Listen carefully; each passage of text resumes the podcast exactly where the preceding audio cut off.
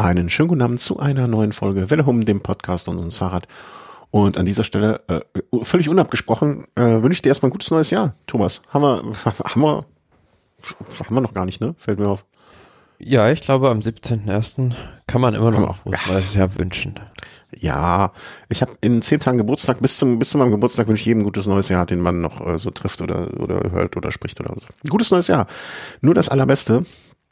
Ähm, soll es für dich werden und für mich und für alle unsere Hörerinnen und Hörer. Ähm, ja, soll allen nur Gutes widerfahren werden und denen, denen es schlecht geht, soll es besser gehen und den Schlechten, denen es gut geht, soll es schlechter gehen. So stelle ich mir das ungefähr vor in meiner kleinen. denen, denen es gut geht, soll es weiter gut gehen. Ja, genau. Das dürfen wir auch nicht vergessen. Genau. Es soll, es äh, soll keinen Guten, denen es gut geht, schlechter gehen, sondern weiter gut gehen.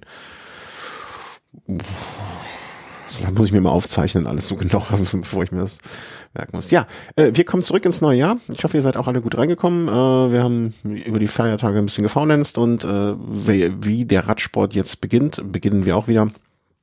Ich denke mal, dass wir auch in Zukunft sehr zeitnah einen neuen Velo Racer, äh, Velo Snack aufnehmen werden. Aber jetzt erstmal der Race äh, für den Einstieg und traditionell fängt die Saison äh, in Down Under an. Und äh, zu meiner großen Freude hat sich der Thomas äh, auch mittlerweile ein bisschen noch mehr in den, also wir haben immer gesagt, Frauenradsport besprechen wir nicht, weil wir zu wenig Ahnung davon haben. Wenn sich das jetzt in eine Richtung verschiebt, dass wir doch ein bisschen Ahnung haben, dann können wir auch ein bisschen drüber sprechen, weil du kannst mich dann da noch mehr auch abholen ähm, und informieren. Und ja, das ist jetzt der Fall. Deswegen fangen wir, weil die Frauen auch schon früher gestartet sind als, als die Männer, also mit dem Radsport in Town Down Under Fangen wir damit an und machen wir einen ganz, ganz kurzen Abriss über die achte, das ist, das ist die achte Ausgabe der Santos Tour Down Under der Damen. Damen. Sagt man Damen oder Frauen eigentlich? Also wenn du jetzt so schreibst, musst, sagst du dann Damen oder Frauen? Frauen. Frauen. Ja. Genau, ja, aber ähm, auch für die ist es äh, in Australien der Saisonstart. Äh, genau wie die Männer haben die hinter auch das Cadel Evans Great Ocean Race und äh, ja, allerdings nur drei Etappen gewesen jetzt bei mhm. den Damen. Äh, bei den Frauen, ja. Ähm, die erste Etappe war eine Sprint-Etappe, ähm, gewonnen von Ellie Wollaston von AG Insurance Sudal Team, die gleich zwei Etappen gewonnen haben. Mhm. Ähm, ja. So. Die haben die so super viel habe ich jetzt von der ersten Etappe auch nicht gesehen, nur den, den Sprint, um mhm. ehrlich zu sein aber war gut gemacht. Und zweite Etappe dann äh, Favoritinnen-Sieg, Cecil Utrup Ludwig gewinnt die schwere Ankunft in Sterling.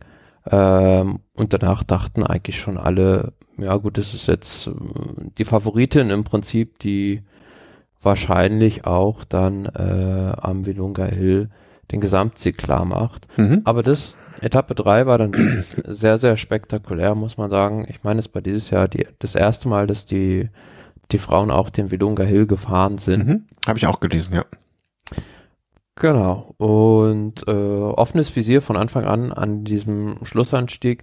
Und was ich dann halt krass fand, die spätere Siegerin, Sarah Gigante oder Gigante, äh, ich weiß nicht genau, wie man es ausspricht, ähm, hat im Prinzip so die letzten zwei, drei Kilometer komplett von vorne gefahren. Hm. Und das, was man eigentlich so im äh, Männerradsport nur noch ganz selten sieht, dass jemand halt vom Hinterrad wegfliegt und dann völlig äh, stillsteht oder äh, völlig eingeht so auf den letzten Kilometern.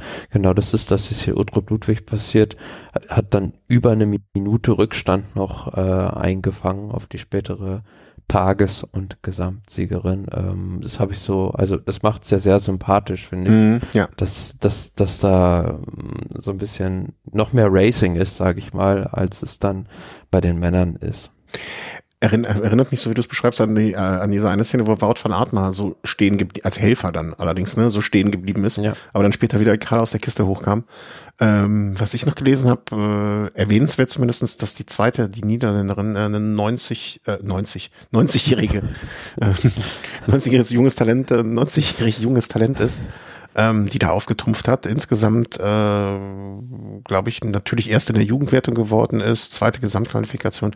Aber da scheint mhm. man wohl so einen ganz großen Stern äh, beim Team DSM Firmenich Post NL, wie es jetzt heißt, äh, zu haben. Äh, Hut ab. Ne? Also ist ja auch im vergangenen Jahr, nee, wie sehe ich das hier? 23, 21 schon, ich vermute mal da in irgendeinem Junior-Team gefahren. Ähm, 22, 23 jetzt in der Saison.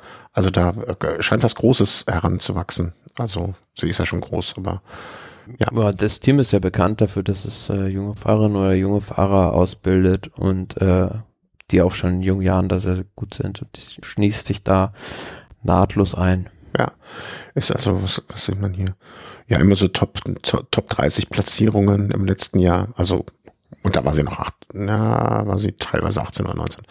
Aber äh, ja, sollte man auch erwähnen, ähm, auf dem zweiten Gesamtrang und natürlich das Ja, aber letztlich ähm, das Team ähm, Sudal ähm, zwei von drei Etappen gewonnen. Am Ende dann ähm, ja auch äh, die Gesamtwertung geholt mit Sarah Gigante.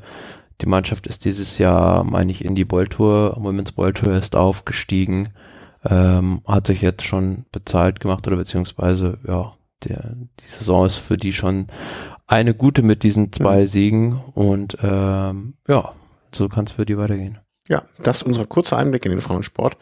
Ähm, ich gebe gleich an anderer Stelle nochmal auch irgendwas ganz Kurzes da meinen Senf zu, wo, wo ich, äh, wenn ich schon mal was erlebt habe in der Hinsicht, dann kann ich auch darüber berichten. Aber wir wechseln an der Stelle dann zwar nicht das Land, nicht äh, den Kontinent, nicht, das, nicht den Kontinent, nicht den, das Land, nicht die Stadt, äh, sondern nur einfach das Geschlecht der Fahrer und gehen zur 24. Santos Tour Down Under über die, ja, wie gesagt, in Australien stattfindet und dort den Auftakt der Herrensaison darstellt, würde ich mal behaupten.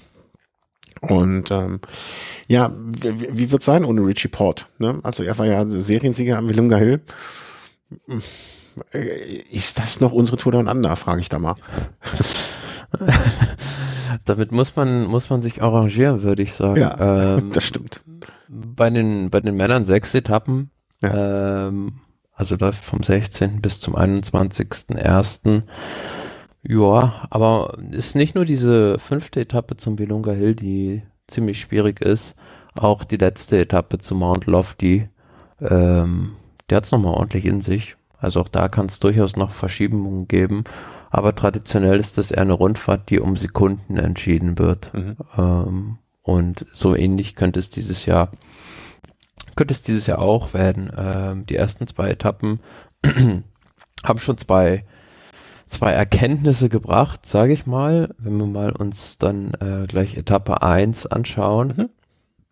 Tanunda nach Tanunda, also rund um Tanunda 144 Kilometer, war zu erwarten, äh, dass es dann einen Massensprint gibt von diesem, also man sieht es hier auf dem Profil bei Pro Cycling Stats ganz gut, da gab es so einen Anstieg drin, der dreimal befahren werden musste, der Manglers Hill, ähm, und von da ging es da recht steile Abfahrt runter.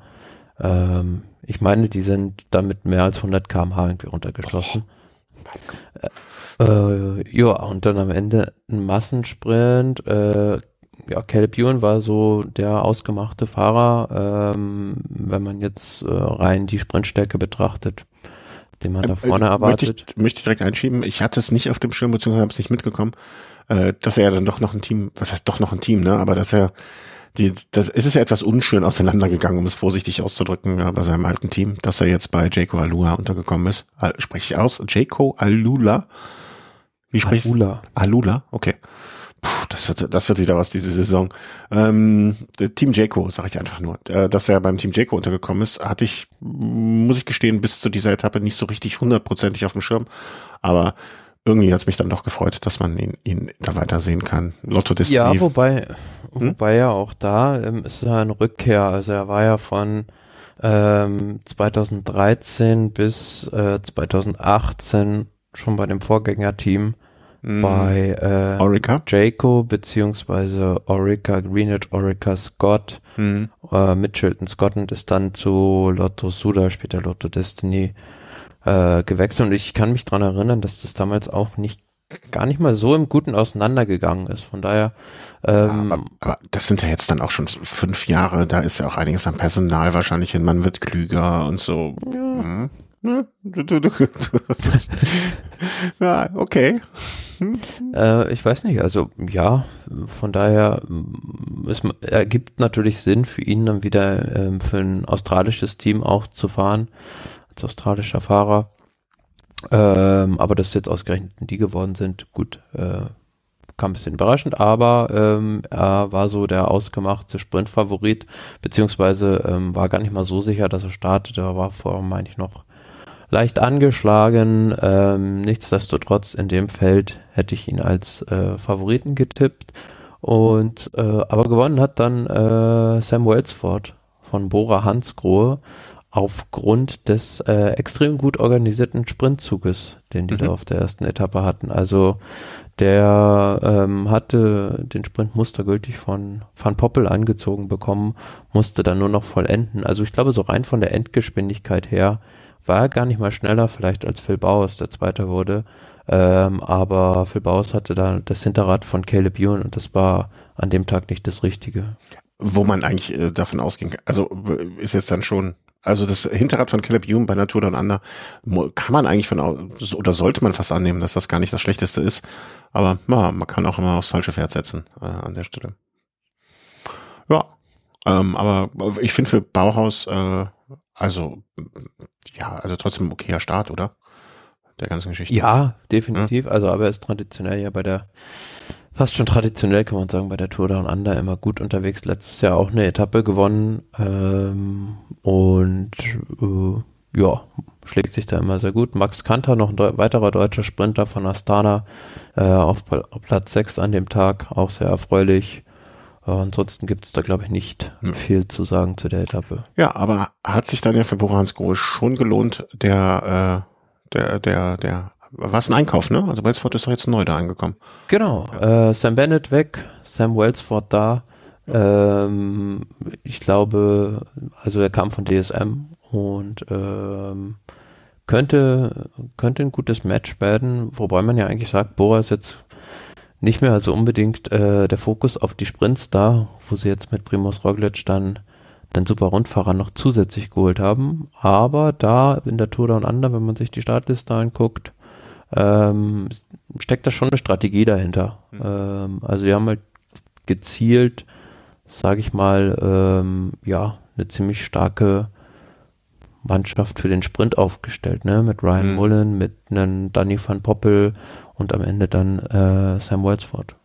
Aber ich glaube, das ist halt grundsätzlich so, ne, dass, dass, dass sie sich aufstellen, dass dass sie für verschiedene Szenarien sich auch verschiedene, ich will nicht sagen Teams da zusammenstellen können, aber für verschiedene Szenarien in der Lage sind, ähm, ähm, ja, wie soll ich das sagen, für, äh, nicht zu reagieren, sondern äh, sich sozusagen zu präparieren und dementsprechend ähm, da dann äh, mit den richtigen Leuten am Start sein zu können. Ne?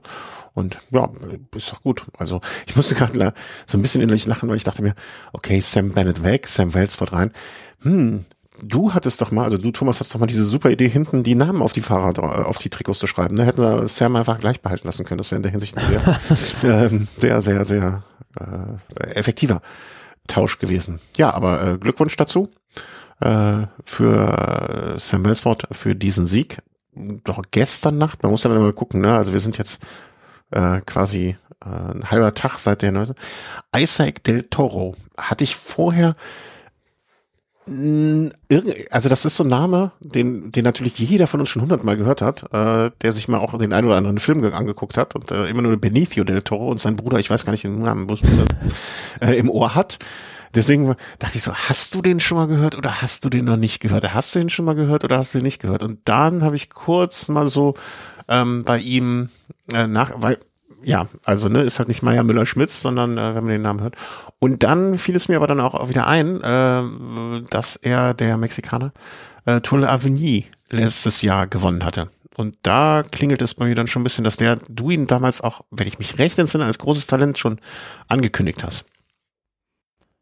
Genau. Ähm, erst 20 Jahre alt, ähm, Lavenier-Sieger, also Tour de Lavenier ist im Prinzip so die Tour de France für Nachwuchsfahrer, wenn man es ja. mal ganz plakativ runterbricht. Also wenn man die, gewinnt, ähm, wenn man die gewinnt, ne, dann ist man in, ähm, ja, sag ich doch mal, ganz illustrer Gesellschaft. Also das haben schon andere gewonnen. Absolut, ja. Ähm, wenn man sich da die Siegerliste anguckt, ist sehr illustre. Äh, hat da. darf, darf ich kurz ein paar? Ähm, also wenn man so 2018 Pogacar, das ist ja davor Bernal, David Gaudu, Marc Soler, Miguel Anke Lopez, Ruben Fern, also da sind schon ein paar Sieger. Die, die haben dann später bewiesen, dass sie da nicht zu ganz, ganz zu Unrecht äh, dran sind. Ja. Und auch hat er, hat er letztes Jahr unter anderem die Bergankunft äh, am Col de la Luz gewonnen. Ja. Ähm, daran sieht man schon, ziemlich kompletter Fahrer und ähm, ja, UAE Team Emirates, die traditionell ja jetzt schon in den letzten Jahren äh, ein gutes Auge dafür haben für junge Fahrer. Gut, da musste man jetzt nicht unbedingt äh, einen Talentscout hinschicken, um zu erkennen, dass der, da muss dass der genau ähm, einfach die richtigen Anreize setzen, ähm, dass der Fahrer unterschreibt, haben sie geschafft. Ist jetzt äh, Neoprofi ähm, bei bei UAE Team Emirates und die Frage war so ein bisschen vor der Saison, was kann denn der Junge? Ähm, ist er wirklich so gut, wie es im letzten Jahr aussah?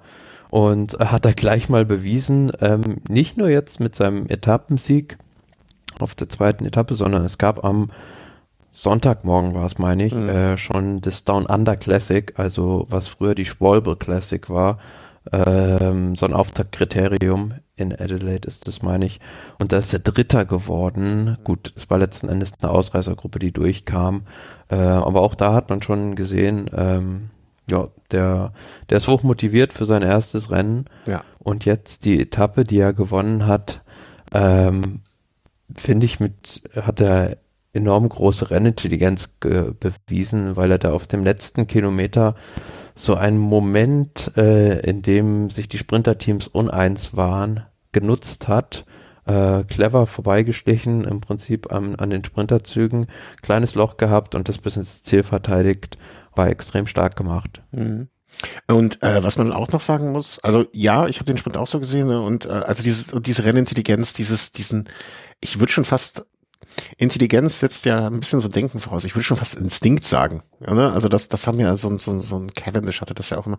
Das, das, und das kannst du ja nicht trainieren. Entweder das hast du oder das hast du nicht. Oder das kannst du vielleicht ein bisschen verfeinern, ein bisschen dazulernen. Aber in so jungen Jahren das schon so an den Tag zu legen, da gehört schon was zu. Und was ich, wenn ich das richtig interpretiere, korrigiere mich aber da, wenn ich falsch liege, end, na, okay, ich kann mich, nee, Stage, er hat elf Bonussekunden erwischt. Das heißt, er muss ja vorher auch schon mal irgendwo bei einem, ähm, bei einem Zwischensprint mit reingehalten haben, um sich diese Sekunden, also zumindestens ähm, mhm. hat er sich da auch schon mal noch mal eine Sekunde und das ist jetzt nicht viel vielleicht, aber gerade bei einer Rundfahrt, die so ähm, ja, so knapp immer ist, ne und wo wo wo ja, wo dann vielleicht auch mal ein Sekündchen entscheiden kann, finde ich das ganz, äh, also auch, auch da wieder so ein Hinweis, der ist heiß, also und richtig.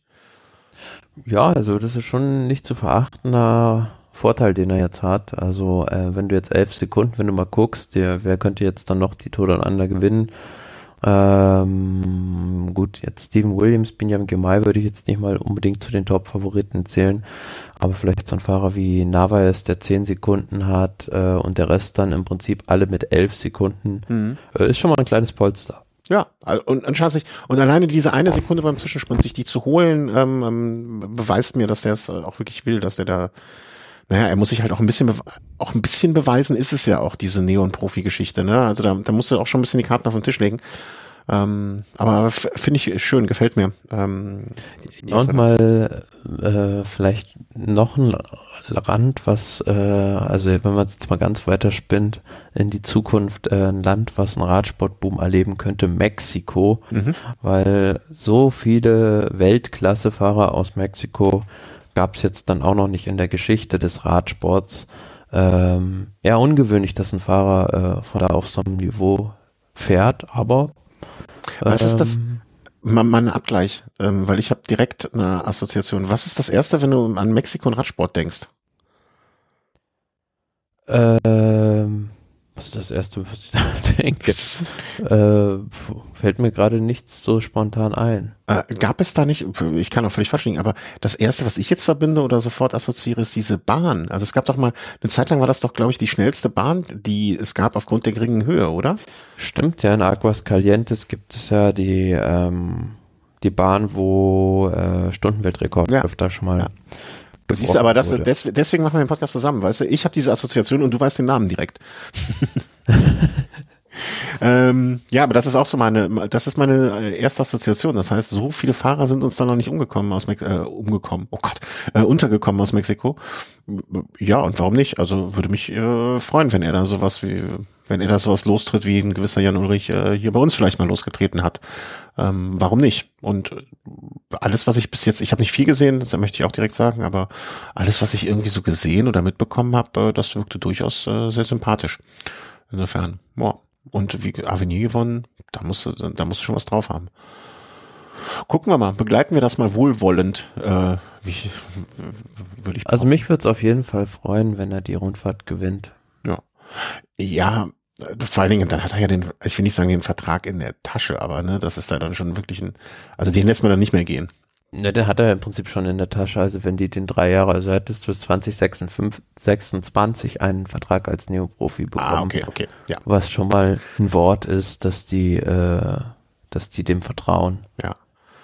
Gut, dann, äh, dann betrachten wir das jetzt auch als eingetütet und äh, sind wir gespannt. Also es sind jetzt noch, das war jetzt Etappe Nummer zwei, das heißt, äh, wenn ich ein bisschen in Mathe aufgepasst habe, waren das jetzt noch drei, vier, fünf, sechs. Also das heißt, am Sonntagmorgen sollte man dann den Sieger kennen, oder? Drei. Ja, genau.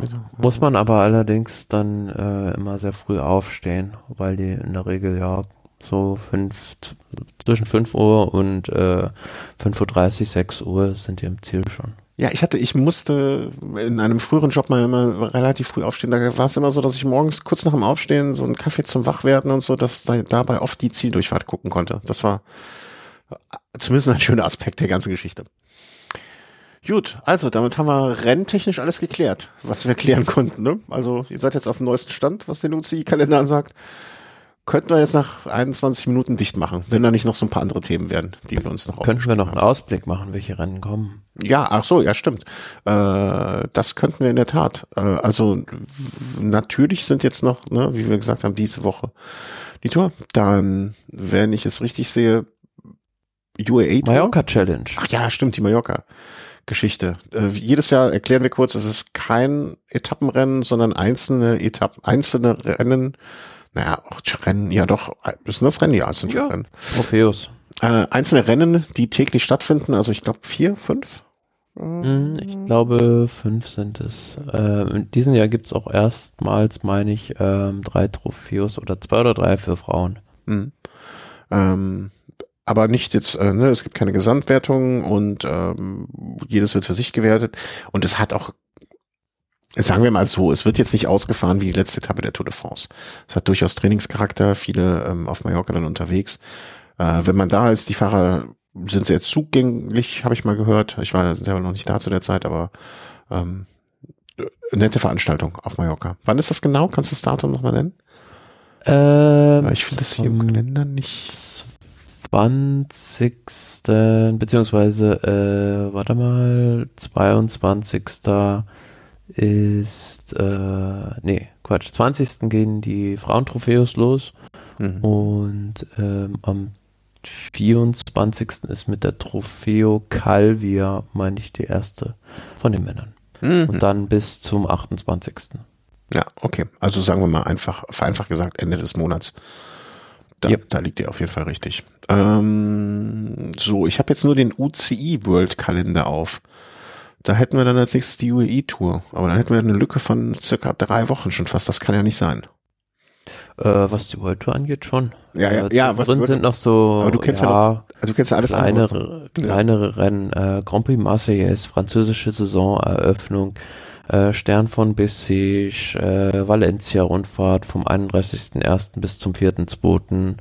Ähm, was haben wir hier noch? Äh, das Kettle Evans Great Ocean Road Race. Ähm, ah, ja hatten wir noch gesagt, ist am 28. Also im Prinzip Sonntag in einer Woche. Mhm. Ähm, auch sehr früh wieder, äh, weil in Australien. Da haben wir noch die Kolumbien-Rundfahrt vom 6.2. bis zum 11.2. sehr erfreulich, wieder im Rennkalender. Genau, dann sind wir auch im Prinzip schon bei der UAE-Tour. Und danach fängt es dann mit Omelette Newsblatt äh, dann auch schon an. Klassiker. Die belgischen Klassiker anfangen. Zweiter, dritter dann das verkappte sechste Monument, Strade Bianche. Ähm, ja, und dann zwei Wochen später bei Mailand Sanremo. Und dann ist ja, dann ist ja richtig, dann geht's richtig zur Sache. Kommt Schlag auf Schlag. Schlag auf Schlag, genau. Die Schlachtzahl erhöht. Ja, das haben wir den Ausblick, was euch so zu erwarten, was zu erwarten ist.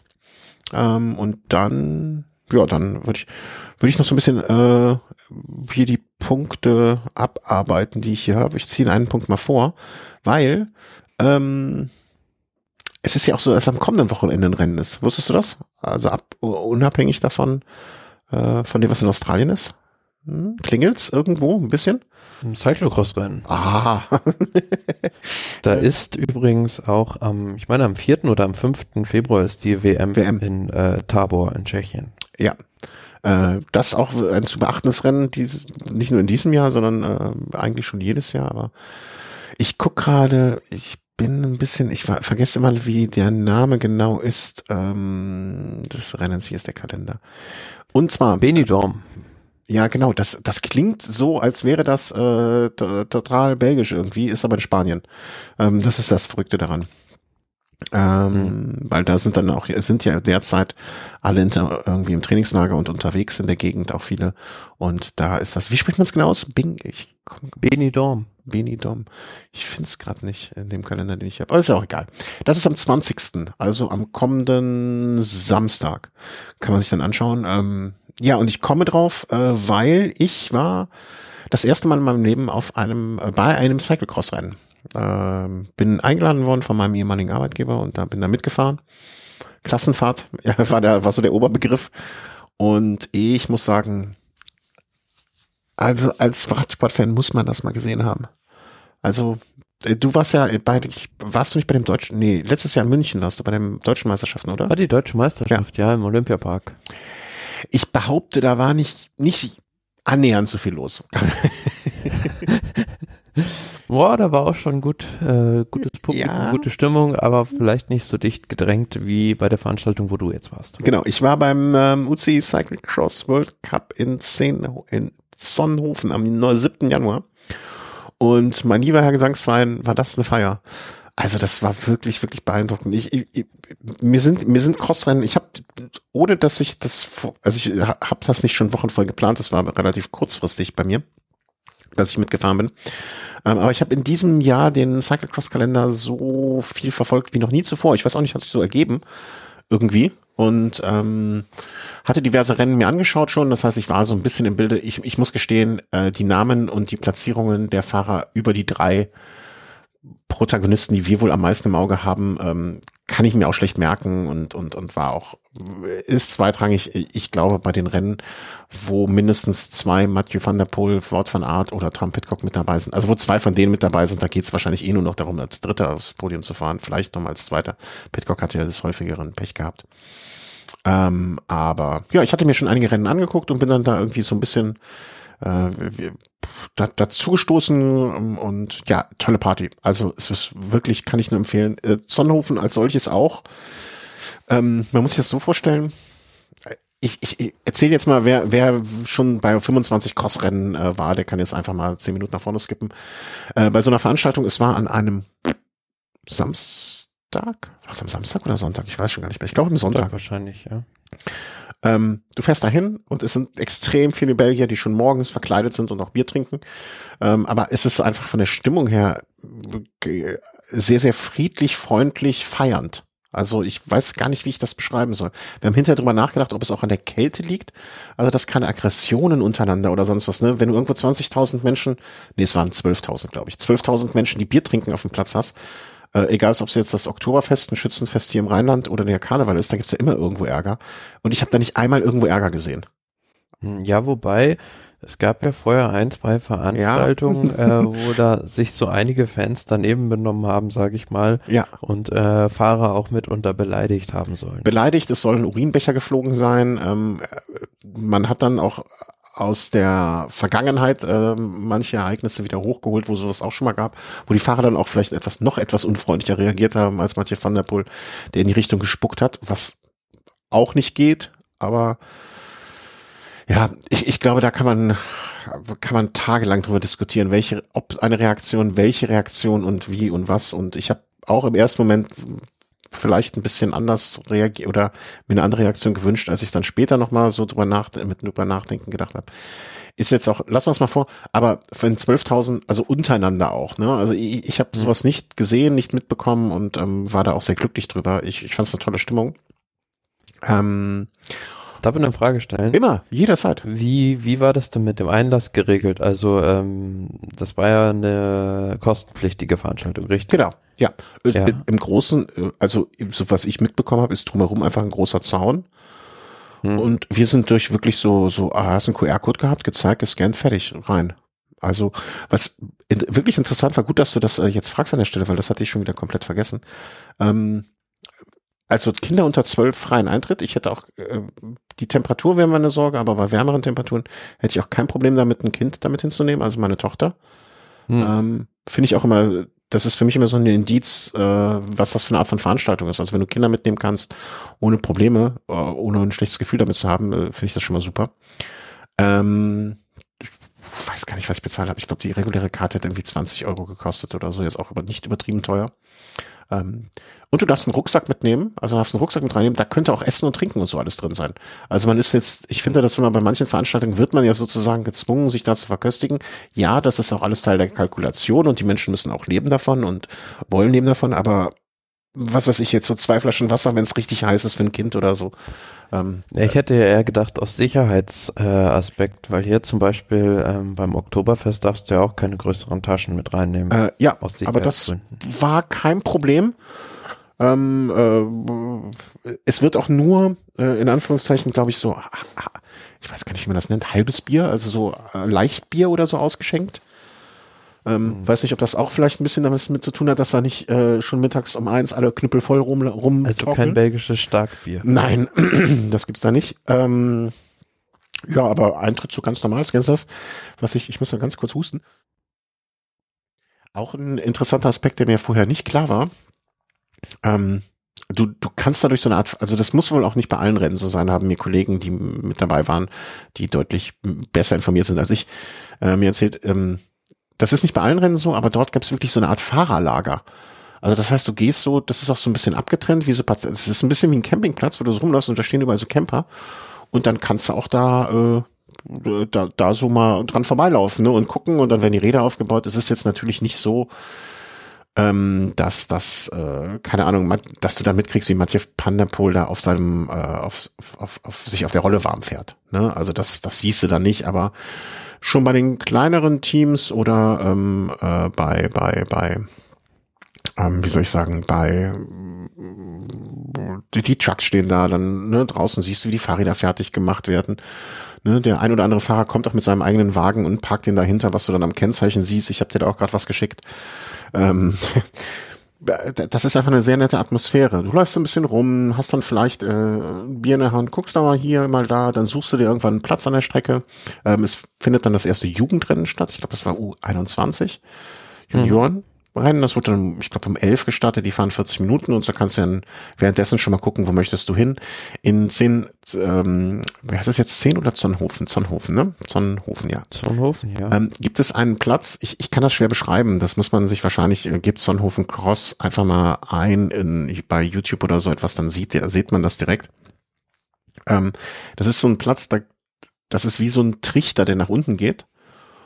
Und da fahren die Fahrer auf der einen Seite runter rein und auf der anderen Seite wieder hoch, fahren dann eine Schlaufe, kommen dann wieder auf eine anderen Stelle, fahren dann wieder runter, fahren dann wieder hoch, machen dann da so S-förmig einen Kurs wieder durch diesen Trichter und fahren dann oben weg. Und dadurch sieht man sie quasi einmal runter, einmal hoch, einmal runter, einmal, ne? also man sieht die Fahrer mehrfach bei jeder Runde. Ähm, man sieht sie auch oben an diesem Trichter quasi am Trichterrand langfahren. Das heißt, du stehst so zwei Meter neben dem, zwei Meter neben Mathieu van der Poel, wie der da äh, rumheizt, einfach daneben und denkst so, wow.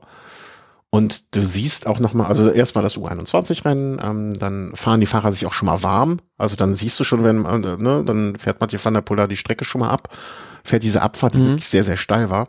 Und alle schon so, äh, Riesenjubel und alles. Und ähm, ja, dann kam das Frauenrennen ähm, auch durch, also ne, man, man hat, wir hatten das Glück, dass da, wo dieser Trichter war, ähm, so eine große Leinwand ist. Das heißt, du konntest auch währenddessen ab und zu Bilder von der Strecke schon sehen.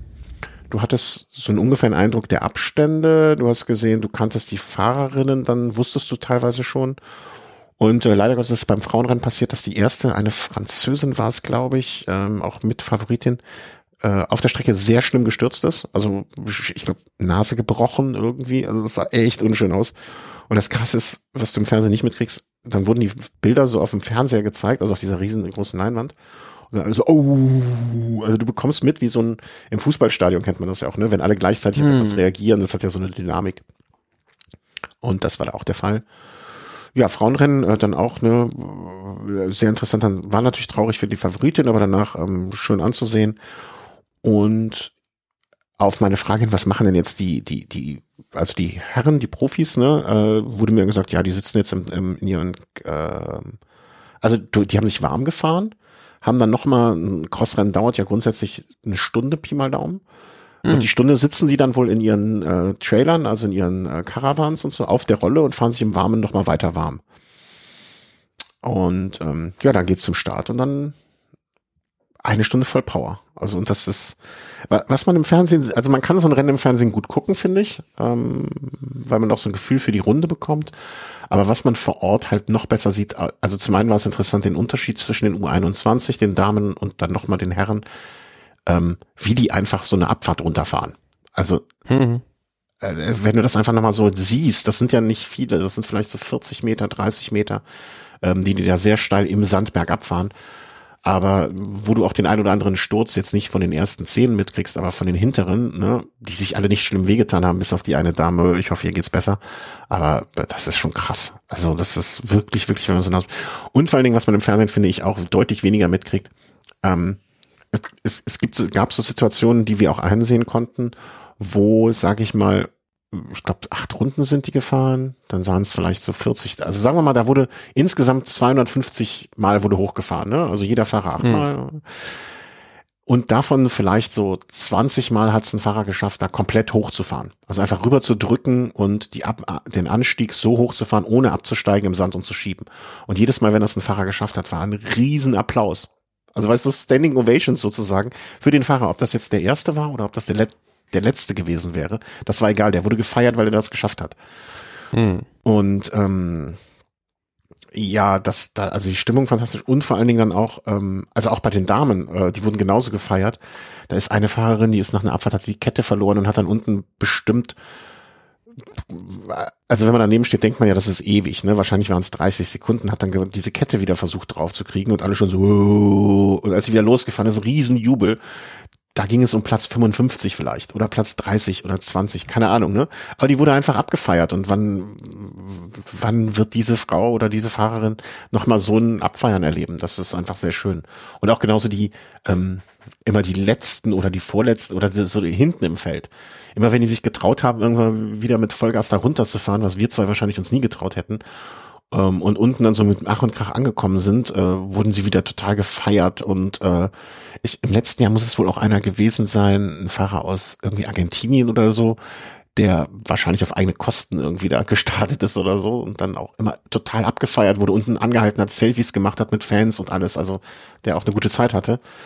Ähm, muss man natürlich auch dann sehen, das Problem, äh, ich glaube, Matthias van der Poel ist da, weißt du noch mit, aus welcher Nation der Fahrer war, dem, der, der ihn mal behindert Der überrundet wurde? Ja, genau. Ja, ähm, Costa Rica kann ja, sein? Ich weiß es nicht genau. Ja, ne, das ist natürlich ein Problem, aber ähm, äh, ist jetzt bei der Fahrt, ne, also bei dem Rennen zumindest mir nirgendwo aufgefallen. Ja, und also es ist halt eine Riesenshow, eine Riesenparty. Und äh, ja, zum Ablauf ist es so, wie fast alle Rennen stattgefunden haben. Ne? Also Mathieu van der Poel fährt so die ersten drei, vier Runden sich warm, noch mal ein bisschen, macht die Schuhe zu, tritt an und ist weg. Punkt. Das war das Rennen. Also es ist also Spannung ist jetzt was anderes, muss man auch ehrlich gestehen. Ähm, aber das liegt einfach an der Überlegenheit dieses einen ähm, ja, Fahrers, der, der, der da alles im Grund und Boden fährt. Aber 10, 10 aus 10. Äh, also ja. jedes Crossrennen gewonnen, wo er ähm, gestartet ist, ja. Gestartet ist in, in dieser Cross-Saison ja, einfach überirdisch. Also auch, man sieht, man sagt das auch, man hört das ja auch im Fernsehen dann, wenn darüber gesprochen wird, ne, die äh, sogenannte Supplesse, mit der er fährt, also ähm, wie er, ja, wie soll man sagen, ne, in, in wie er dominiert, dass man das auch schon, und das sieht, das, ich dachte immer, mein Gott, das klingt aber schon ein bisschen albern, aber es ist wirklich wahr, also er ist dermaßen ein Stil, fährt er da durch und ähm, das ist schon sehr beeindruckend. Man hat auch so das Gefühl gehabt, oder man, es sah immer so aus, ja, selbst wenn er die ersten zwei, drei Runden mit den anderen mitgefahren ist, das hatte alles so eine Leichtigkeit, wie wenn, äh, keine Ahnung, hm. Wie wenn Maradona in der Kreisliga mit Fußball gespielt hätte. Ja, ich habe es gerade nochmal nachgeschaut. Costa Ricaner tatsächlich war dieser Felipe Nistro, ah. äh, mhm. der diesen Zwischenfall mit Van der Poel hat und dann gesagt hat, ich finde es unglaublich, dass ich, dass Mathieu Van der Poel mir verzeiht. Ja, ja. Du weißt es, was für ein netter Mensch der Weltmeister ist. Ja, also das ist schon, das ist schon alles sehr, sehr lustig da. Und ich kann wirklich jedem nur ans Herz legen, äh, fahrt mal, äh, fahrt einmal in eurem Leben zu so einem großen Rennen. Das Lustige ist, ich habe hinterher drei, vier, ähm, äh, via Instagram, drei, vier Menschen, denen ich da folge, die ich aber auch persönlich kenne, teilweise schon, äh, schon kenne, da gab es noch, gab es das Internet noch nicht. Ähm, mitbekommen, dass sie so, ich sag mal, im Umkreis von 25 Metern von mir standen, ich aber nie, stundenlang, aber wir es nicht gesehen haben, also durch, es wäre auch ein Riesenzufall gewesen. Ich hätte wahrscheinlich fünfmal hingeguckt, um zu glauben, ist das wirklich. Ähm, aber so voll war es da auch und so äh, stimmungsmäßig und ähm, ja, äh, tolle Veranstaltung, wenn ihr die Möglichkeit habt. Oder nehmt das zumindest einmal auf euch den Weg, wenn es, selbst wenn es irgendwie 150, 200, 250 Kilometer sind zu fahren, ähm, einmal in seinem Leben muss man das gemacht haben, glaube ich äh, das so ein Brennen in Belgien oder Holland zu sehen, das ist schon toll. Aber da gibt's ja auch jedermann äh, Wettbewerbe, oder? Ja, ach, pff, weiß ich gar nicht, ob ich das machen. Also ich bin ja auch schon mal so ein äh, so ein Cross-Ding hier vor, der, vor den Toren von Köln mitgefahren. Ähm, ich, ich, ich weiß nicht, ob ich die Strecke fahren wollen würde, ehrlich gesagt. Ich würde mir hm. wahrscheinlich alles brechen, was ich, was, was nicht, was nicht schnell wieder heilt. Also das ist schon, ich würde das nicht unterschätzen in der Schwierigkeit dessen, was die da machen. Ja klar, aber du kannst ja absteigen. Ja, das Problem ist, glaube ich, einfach ab und an mal, dass man auch im Eifer des Gefechts sich überschätzt oder so. Also mir reicht das dazu zu gucken, muss ich ehrlich gesagt gestehen. Da, also auf so einer Runde, die jetzt irgendwie, die Profis fahren ja dann so zwischen sechs, sechs und sieben Minuten grob. Äh, wenn du da 20 Minuten brauchst, da hast du ja noch nicht übertrieben viel Spaß dran. Ne? Sagen wir mal ehrlich. Ja, stimmt. Also ich, jede Tour-Etappe würde ich gerne, oder nicht jede Tour-Etappe, aber die meisten Tour-Etappen, da hätte ich schon Bock drauf, die mal nachzufahren oder viele von den legendären Etappen, weil dann heißt es ja, okay, dann brauchst du jetzt zwar zehn Stunden, aber du hast, aber du kommst niemals in Gefahr oder sonst irgendwas. Aber wenn es dann wirklich bedeutet, dass du die Strecke einfach die Hälfte gejoggt bist mit dem Fahrrad dabei, das ist ja auch einfach nirgendwo. ja, aber äh, jeder, jeder sollte das mal gemacht haben. Hast du noch Fragen? Also habe ich irgendwie was vergessen oder? Äh, nee, waren wahrscheinlich überwiegend äh, Belgier da, oder? Ja, ja ähm, warte mal, ist Zenhofen, ich muss jetzt gestehen, ich habe mich ja, ich äh, hatte ja das Glück, dass ich nur in den Bus steigen musste und dann ist das Belgien oder Niederlande? Muss ich mir nochmal nachgucken, bevor Zenhofen? ich komplett, ja. Das ist in äh, Belgien.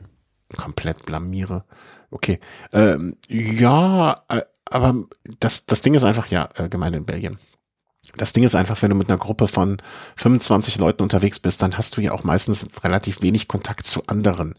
Ne, ich hätte jetzt nicht mitbekommen, dass dann auch überragend viele Deutsche dabei sind, so ein, zwei. Wir hatten eine von der deutschen Meisterin Judith, ich weiß den Nachnamen nicht mehr, standen neben uns Leute. Ähm, offensichtlich waren auch noch andere Deutsche da, die ich kannte, aber die ich nicht gesehen habe. Ähm, ähm, und es ist ja auch, das ist ja gar nicht weit weg von, äh, von der deutschen Grenze. Ich glaube, ich würde mal schätzen, äh, keine Ahnung.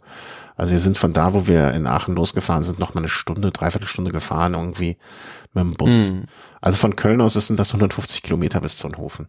Da werden mit Sicherheit viele Deutsche noch gewesen sein, aber hat man nicht so mitgekriegt, weil es sich auch ein bisschen von, ne, also ja, verkleidet. Die Leute mussten einen Hang runterlaufen. Immer wenn einer es gerade so geschafft hat und nicht auf die Nase gefallen ist, Riesenparty. Ähm, da, das ist schon nett. Und äh, dann hinterher, da gab's auch, das, das Zelt war halt wie ein, wie, ich will nicht sagen wie ein Wiesenzelt, sondern noch mehr harte Party, äh, weil keine Tische mhm. und so. Also die feiern da schon richtig. Auf dem Weg dahin mehrere Kneipen, die dann schon morgens um äh, 11 Uhr voll waren wie sonst was und da Musik laut lief und so. Also die machen da schon fest draus. Aber alles, was ich erlebt habe, das heißt nicht, dass es nicht auch irgendwo anders ist. Ähm, ähm, wie soll man sagen? Äh, alles sehr friedlich, sehr freundlich. Ähm, was du schon angesprochen hast, ja, gibt auch anders, ist auch anders irgendwo, aber da habe ich es zumindest alles nur so erlebt und das äh, fand ich sehr schön. Angenehm. Ja, sehr gut. Ja. Das kurze Bericht vom Squash, äh, vom Squash. Ähm, wie du schon sagst, wann, wann ist die UCI WM? Muss ich jetzt mal gucken. Ähm, weil da bin ich jetzt schon, muss ich gestehen, ein bisschen heiß drauf. Also, ne, kurz Zusammenfassung. Mathieu van der Poel, zehn, Sie zehn Starts, zehn Siege, hast du ja eben gesagt. Ähm, hm. Relativ einheitlich. Wort von Art, dieses Jahr eine andere Saisonvorbereitung auch. Das heißt, er nimmt die Klassiker deutlich mehr in den Fokus. Vor allen Dingen, äh, weiß ich gar nicht, was so gut ist, was er da so macht, weil, ähm, also er setzt ja ganz klar den Fokus auf Paris-Roubaix. Und ob das gut geht, also ich, ich, ich weiß es nicht, ne? Wirst du eine Woche vorher krank, dann hast du zumindest das ganze Frühjahr schon mal in den Sand gesetzt. Ähm, ich bin gespannt. Rundfahrt gibt's ja auch noch, äh, aber jetzt, wenn man mal so vorausblickt, vierter, zweiter ist, äh, also vierter Februar ist ja, hab ich auch. Ähm, das Rennen bei der Cross WM, aber äh, ja gut, wenn Van der Poel da startet, aber Pitcock und Van Aert nicht, dann dürfte das eine relativ einseitige Angelegenheit werden.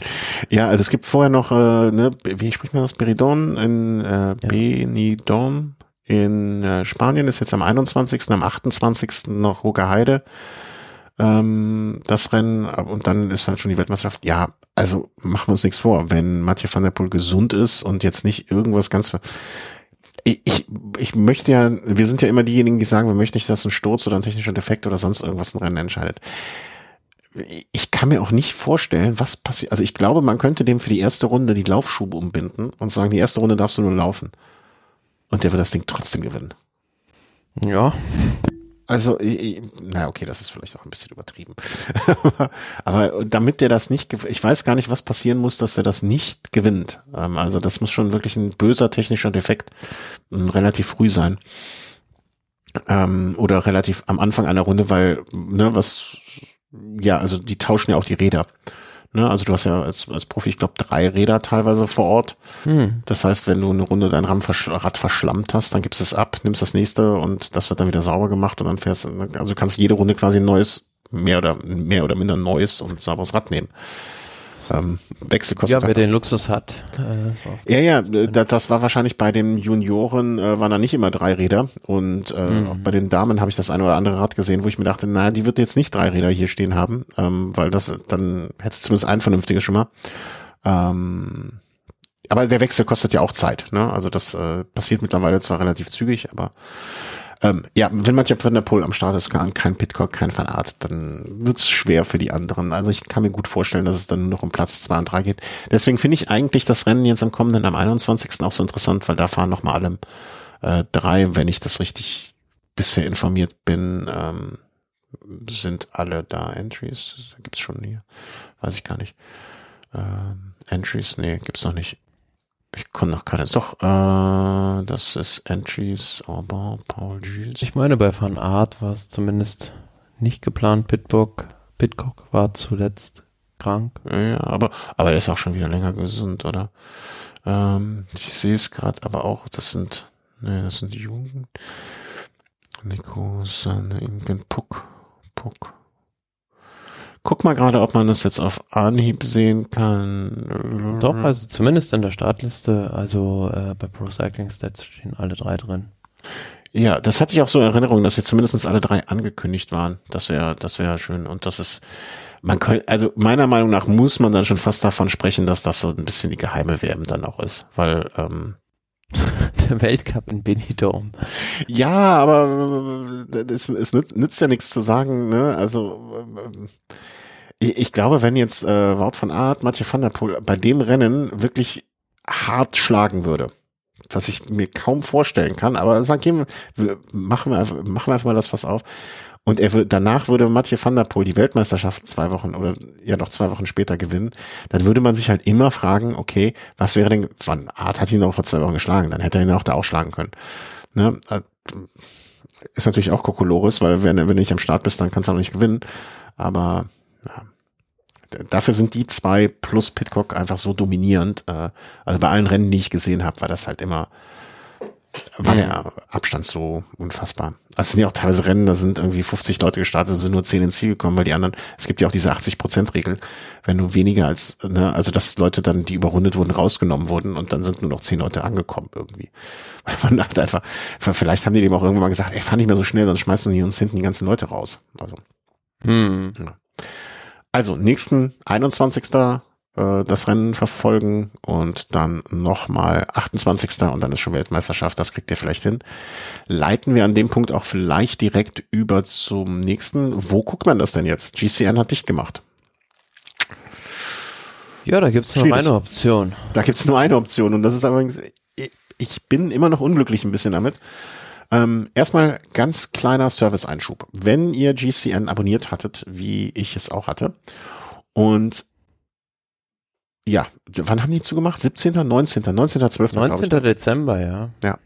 Dann habt ihr vielleicht noch Guthaben da. Ne? Ihr habt, sagen wir mal, ihr habt am, ihr wusstet es nicht besser und habt am 10. Dezember ein neues Abo für ein Jahr abgeschlossen. Da habt 40 Euro hingelegt, hattet fünf Tage Freude und dann war es vorbei. Ähm, dann bekommt ihr noch Geld zurück.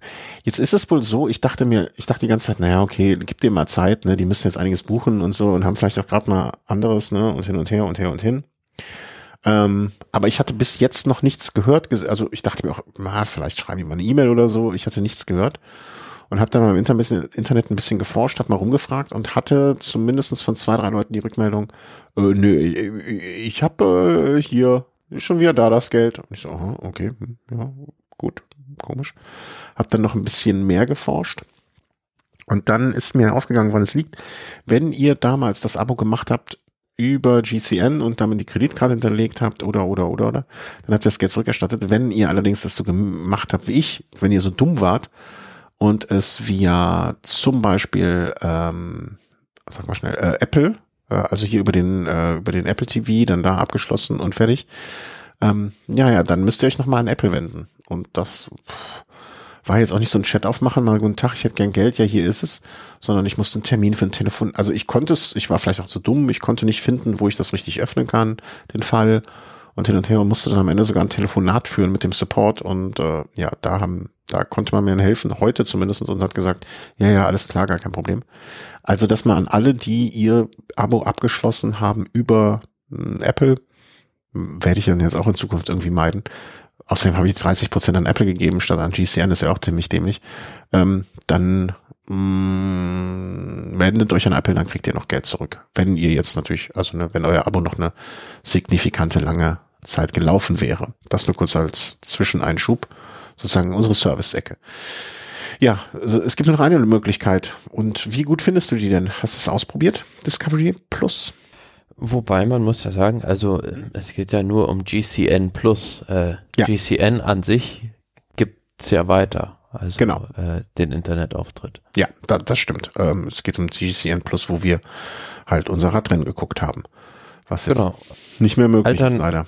Wo wir bei der bei der äh, ja Alternative oder beziehungsweise dem einzigen Weg aktuell sind Discovery Plus. Ähm, ja, äh, ich sehe jetzt keinen keinen großen keine große Veränderung daran, außer dass es vielleicht bei manchen Endgeräten äh, schwierig ist, das darauf aufzuspielen. Also ich- zum Beispiel bei mir beim Samsung TV äh, keine App dazu.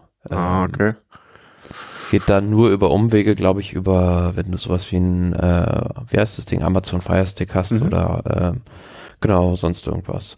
Aber ansonsten, ähm, ja, du hast halt äh, keine reine Radsport-App, sag ich mal, Mhm. sondern halt ein äh, Sportprogramm, wo Radsport eins von vielen Sachen ist. Aber auch da findet man sich genauso zurecht.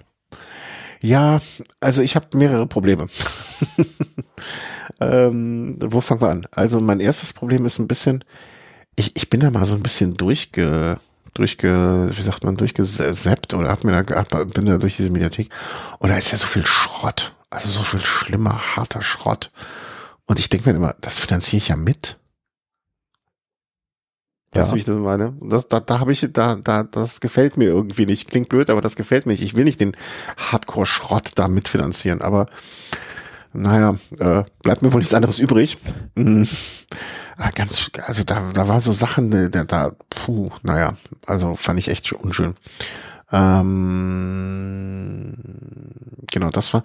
Und irgendwie fühle ich mich in dieser Benutzeroberfläche noch nicht so wohl. Also das ist nicht so meins. Ich weiß, ich kann das auch nicht, ich kann das schwer beschreiben oder in Worte kleiden, aber das ist irgendwie, ich, ich finde es unschön. Ähm, bis ich dann erstmal gesucht, also ich, aber vielleicht der Mensch ist ja auch ein Gewohnheitstier, das muss man ja auch mal einfach realistisch so sagen. Ähm, ich fühlte mich bei GCN da deutlich besser aufgehoben. Aber nützt ja jetzt nichts, dem Alten hinterher zu weinen. Müssen wir jetzt durch, müssen wir hin. Bringt ja nichts. Ähm, hast du äh, das mit, es gibt ja zwei verschiedene auch, Werbung und ohne Werbung, ne? Hm. Hast du da mal reingeguckt? Also ich habe das äh, ja mit Werbung. Ähm, mhm. Ich fand die Werbung jetzt überschaubar schlimm. Ja, also hat mich jetzt, ist es nicht anders als bei anderen Angeboten ja. äh, im Streaming-Bereich. Also ähm, das lässt sich äh, verkraften, sage ich mal. Als das war jetzt als ein, ein Spot vorher, glaube ich, ne? Oder oder oh. zwei Spots vorher und ähm, äh, also das fast doppelte, glaube ich, zu bezahlen dafür, dass man ähm, ähm, ähm, da keine Werbung hat. Weiß ich noch nicht, ob sich das rentiert. Muss ich mal gucken. Also muss ich mal ein bisschen mehr, wie sich das auch zu tun zum Beispiel entwickelt. Ja, auf der anderen Seite, also äh, also ich kenne ja auch die andere Seite äh, des Broadcasters und ja, ähm, genau. auch da mal für die eine Lanze brechen.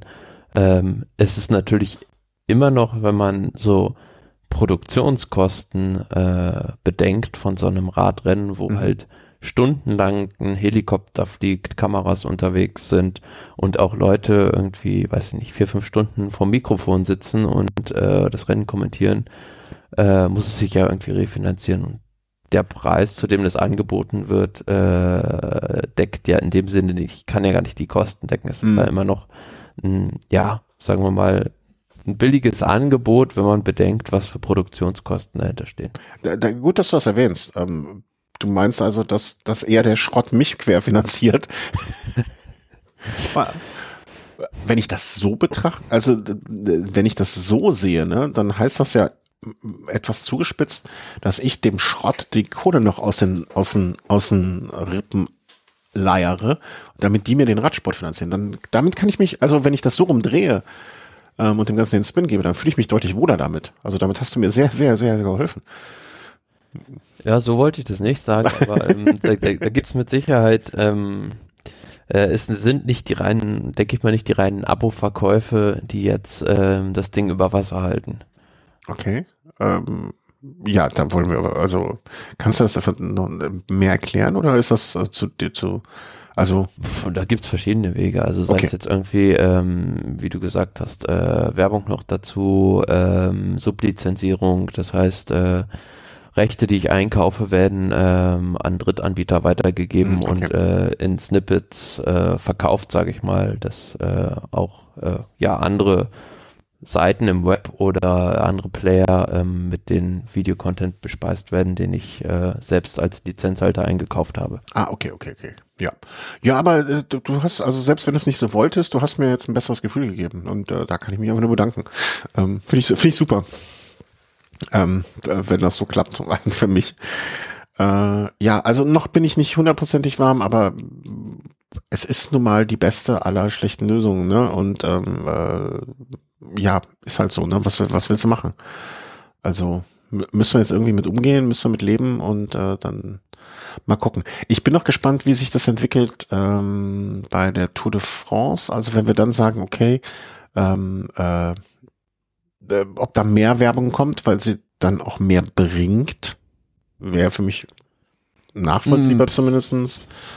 Ähm, Könnte sein, wobei du ja auch da die, A, die Option hast, dass du jetzt dann auf jeden Fall das auch im Fernsehen sehen kannst und B, hast du ja auch noch eine zweite Alternative, weil das auch dann tatsächlich im äh, Free TV, also bei den öffentlich-rechtlichen hm. ausgestrahlt wird. Ja, da ja, mir ging es ja auch immer so, ich fand ja dieses, äh, diese Talkrunden nach der, nach der Etappe auch immer ganz gut und so und das hoffe Den ich. Den Vedo Club. Äh, ja, bin ich gespannt. Wird's, gibt's das, wird's das, denkst du, da wird's auch was geben? Kann ich mir vorstellen. Ja, das fand ich auch immer ganz nett hinterher, ne? Also, ähm, Und wie gesagt, ich möchte ja auch ein Angebot, was dann früh in die Etappe einsteigt, was durchgeht und so weiter. Deswegen, ähm, also jetzt sind die öffentlich-rechtlichen für mich zumindest im Moment da keine Alternative äh, zu dem, was mir da geboten wird. Und ähm, ja, das lassen wir jetzt mal auf uns zukommen. Ne? Und ich, ich finde dieses äh, Real Life immer ganz gut gewesen. Und ähm, also ich, ich fremde noch ein bisschen damit. Bin auch im Moment äh, bei dem werbefinanzierten Angebot äh, von, ich glaube, 380, 350, 3, 3 irgendwas. Und da warten wir jetzt mal ab, was da passiert, würde ich sagen. Ähm, also ich hatte es fast schlimmer befürchtet und kann jetzt im Moment noch ganz okay damit leben. Also ich weiß es jetzt nicht genau, aber ich krieg's immer nur über oder hab's eine Zeit lang über Social Media verfolgt. Ähm, das ist im Prinzip Jammern auf hohem Niveau in Europa noch. Äh, in Nordamerika gab's da wohl äh, wohl totalen Blackout, ähm, wo nach dem Aus von GCN ähm, überhaupt gar nichts erstmal gezeigt wurde. Hm. Ja, ja, ich, ich, glaube auch, also das, äh, das hatte ich auch ein, zwei Mal so um, ganz am Rande mitbekommen und sagte auch, ja, uns geht's, also wir können, genau, jammern auf einem Niveau, das stimmt, das äh, besser kann ich es gar nicht beschreiben, weil es ist einfach so, also wir können da trotzdem immer noch glücklich sein, äh, dass wir überhaupt eine Alternative haben. Ja, ja, ja. Äh, stimmt, absolut. Und bin ich auch froh drum. Deswegen gucken wir uns das jetzt mal an. Ich bin ja auch ein Freund davon, erstmal Sachen so nicht, nicht sich zu schnell das Urteil erlauben, sondern erstmal gucken und dann mal schauen und äh, abwarten und äh, ja, hoffen wir mal das Beste. Also das wird schon alles gut werden. Und vielleicht kommt ja auch wieder äh, noch jemand anderes und ähm, investiert und sagt, okay, ich löse das jetzt da nochmal raus und äh, baue eine neue Plattform auf. Ja, mal gucken. Also wer in Radsport investieren scheint ja gerade eh in Mode zu sein. Ne? Also. Ist eigentlich eine gute Überleitung. ja, weil, äh, das habe ich schon gemerkt, nächste, dass das dein, dein Ansinnen war. das, das nächste Unternehmen, über das wir sprechen, das ähm, produziert auch Fernsehen. Ähm, ah ja, stimmt. Also gerade im Bereich Action-Sport. Ähm, sind die sehr führend, sag ich mal. Und äh, das wäre doch mal was, wenn äh, Red Bull jetzt sagt, äh, wir nehmen auch die Radsportübertragung in die Hand. Boah, also, äh, muss aber schon einiges, äh, muss ich jetzt vorher sagen, ich weiß nicht oder ich kenne zu wenig, weiß zu wenig, was Red Bull an TV macht im Moment. Ne? Also das äh, übersteigt einfach, also ne, weiß ich aber nicht, Punkt. So. Ähm, Gibt es dieses Red Bull TV noch? Oder gab's das mal? Ja, ne?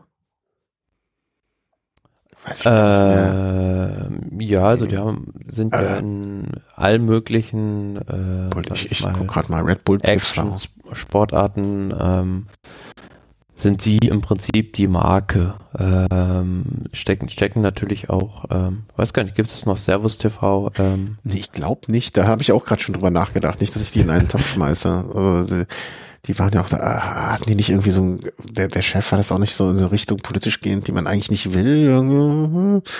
Weiß ich nicht, begriff ich mich auf dem Eis, alles Mutmaßung, ähm, Best of Bike, Best of, also wenn ich jetzt hier bei Red Bull TV gehe, da kann ich, also da hätte ich schon eine gewisse Zeit, die ich da verbringen kann und mir Sachen angucken kann. Also jetzt alles nicht mein persönlicher Geschmack.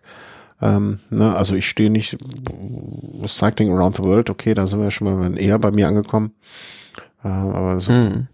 Frozen Lake Wake, Wakeboarden im schwedischen Eis. Boah, weiß ich nicht, friere ich ein bisschen. Ähm, also da jetzt äh, den Profiradsport verorten würde ich jetzt noch nicht unbedingt, aber zumindest scheint ja Red Bull ein Interesse an dem äh, Radsport zu haben. Seit längerem sponsern sie ja schon einzelne Fahrer, bis ich das erstmal gerafft habe. Ne? Also das, äh, wie das dazu gekommen ist, das habe ich auch gar nicht mitgekriegt. Das war auf einmal so. Ähm, also ne, Wort von Art wird gesponsert, Pitcock wird gesponsert und dass sie auch schon lange irgendwie ähm, ja bei beim Ralf Denk und seinem Team Bora mit an Bord sind im Sinne einer ähm, eines eines Sponsorings wusste ich zum Beispiel auch gar nicht äh, lange. Ja, dann gibt's da verschiedene ähm, wie soll ich sagen, Stufen. Äh, das erste war mal, dass Anton Palzer, ähm, der auch von Red Bull gesponserter Athlet ist, ähm, zum Team kam dann hat man diese Partnerschaft gemacht, ähm, unter anderem mit diesem Ach ja, das war dieser, Programm. Das war dieser Bergsteiger im Prinzip, ne? Ja. Skibergsteiger. Skibergsteiger, ja. Genau.